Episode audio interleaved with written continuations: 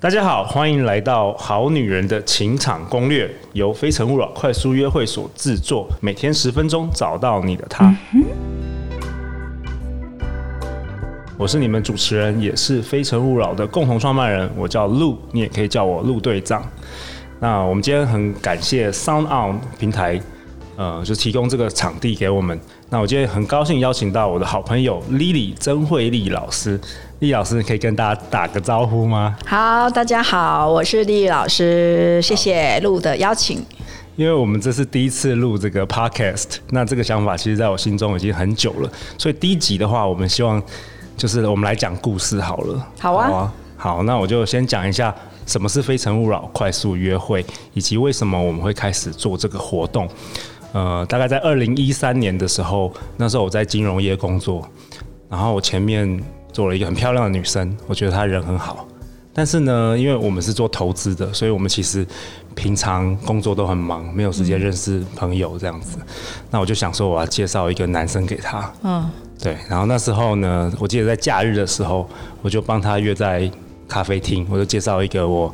南加大的学弟给他，嗯，那你知道其实很多人都很害羞嘛，嗯，所以我我还要再出现，然后去咖啡厅，然后帮他们破冰，然后这个经验呢，后来他们两个就觉得这个经验很不错，嗯，就是因为平常人家可能邀约他都是去爬山啊什么，花一整天的时间，而不是就是只是一坐下来一两个小时在咖啡厅认识新朋友这样子，对啊？所以后来就。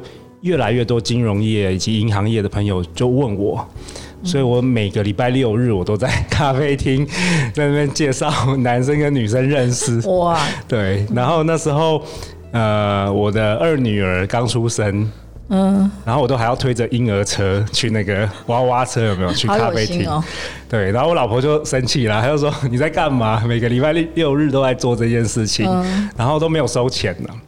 然后那时候我在想说。我应该要有一个方法，可以让这些人，因为这个需求好像蛮大的，大家都一直问我，我就想说，我应该有一个方法，让大家能够短时间聚在一起，然后就是互相认识这样子。对，那我就我不知道丽丽老师有没有记得，十几年前有一个美国的喜剧叫做《四十处男》，有，对，他是大概十几年前一个喜剧，那我就记得他其中有个桥段就是。他们有做所谓的快速约会，就是可能几分钟就换一桌。嗯，对。然后那时候我就想说，这个点子好像不错，我就 Google 一下，哎，怎么办这个 speed dating？嗯，那我觉得好像也不难。嗯，所以那时候在二零一三年，我记得那时候一月的时候，我就在我一个朋友他开刚好开小酒馆，我就跟他租了这个场地。哦，我就办了第一场。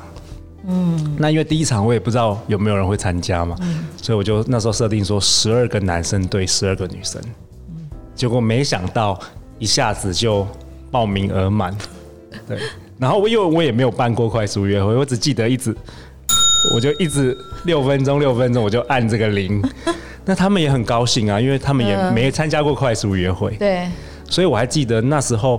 我们总共二十四个人参加者，然后结束之后晚上我们还去吃宵夜。哇，所以那个经验就是带给我，就是说哇，原来这个东西是大家是喜欢的。嗯，然后也是因为办了第一次，大家给我很多回馈。嗯，比如说有些人说他不喝酒啊，嗯嗯，那我就提供开始提供非酒精饮料。嗯，啊有些人说啊，我要常常重复自我介绍，那我就想说怎么样去解决这个问题。嗯。所以时间快转到现在二零二零年，我已经办了超过两百场的这个快速约会，然后有八千人次参加过，超棒的。对，然后我们团队有差不多二十个人是来自于嗯国外回来的，或者是说在台湾金融业跟高科技业的上班族。嗯，我们就在假日办这个活动。哦，对，那直到今天我们已经凑合了超过一百对以上的男生跟女生交往或者是结婚。对。哇哦对，那我我我我我会认识丽老师也是一个一个缘分，因为我我觉得就是 那时候我开始办快速约会的时候，凑合了很多身旁的女生，嗯，但是我发现仍然有好多女生，她其实我觉得她们人很好，嗯，但她们一直都没有找到对的人，是，所以我我就开始想要解决这个问题，嗯，所以我才认识李老师，然后跟李老师请教，以至于我们后来有开了蛮多很受欢迎的课。对啊，所以我第一集就很荣幸邀请到 莉莉老师。那我们当然第一集的话，也要听听看莉莉老师的故事啊，就是说为什么。因为你之前不是做这个嘛？为什么你会突然进入这个两性关系、亲密关系的领域？嗯，好，那接下来太好了，我终于撑过我人生中 podcast 第一集的五分钟。那我们就接下来就交给丽老师了。好，谢谢路的介绍啊，我是丽老师。呃，说起来呢，我也是呃，其实我的，我觉得我的人生的命运呢，起这个高低起伏、高潮还可以这个媲美的。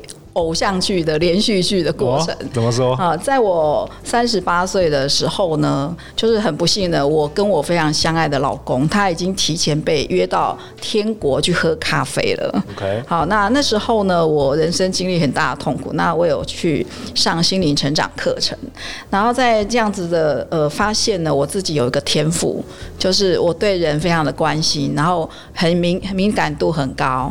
然后是可以帮助别人的。嗯，那我后来走出了这些阴霾之后呢，我就很想要呃让自己的天赋可以更发挥。所以在大概在十几年前呢，我开始啊从呃成为一个心灵老师，然后想要就是去帮助别人。那时候是从塔罗占卜师跟占星师开始的。那后来慢慢发现呢，我更喜爱爱情啊、两性啊，还有家庭婚姻这个领域，因为我自己非常的重视婚姻家庭。然后我觉得，只要家庭能够幸福圆满，然后我觉得人生就是很有价值，好，会过得幸福。那在呃想要走这个领域呢，我就回想，其实我年轻的时候。呃，一切呢都往爱情这个方向，比如说那种只要是言情小说啊、浪漫小说啊、少女漫画啊，只要跟爱情有关的，我都一律一定会看的。你都很有兴趣？对，很有兴趣。甚至我自己的第这在跟我第一任先生的婚姻里面呢，我我会结婚之前我就先研究怎么追男朋友，OK，怎么写情书，OK，然后呢怎么经营呃家庭，例如第一年会离婚，第三年会离婚，第十年会离婚，是什么原因我都要避免掉。所以我是很用心在经营我的家庭的。那没想到我跨到这个心灵教育这个领域的时候呢，诶，发现爱情仍然是我最重要的重心。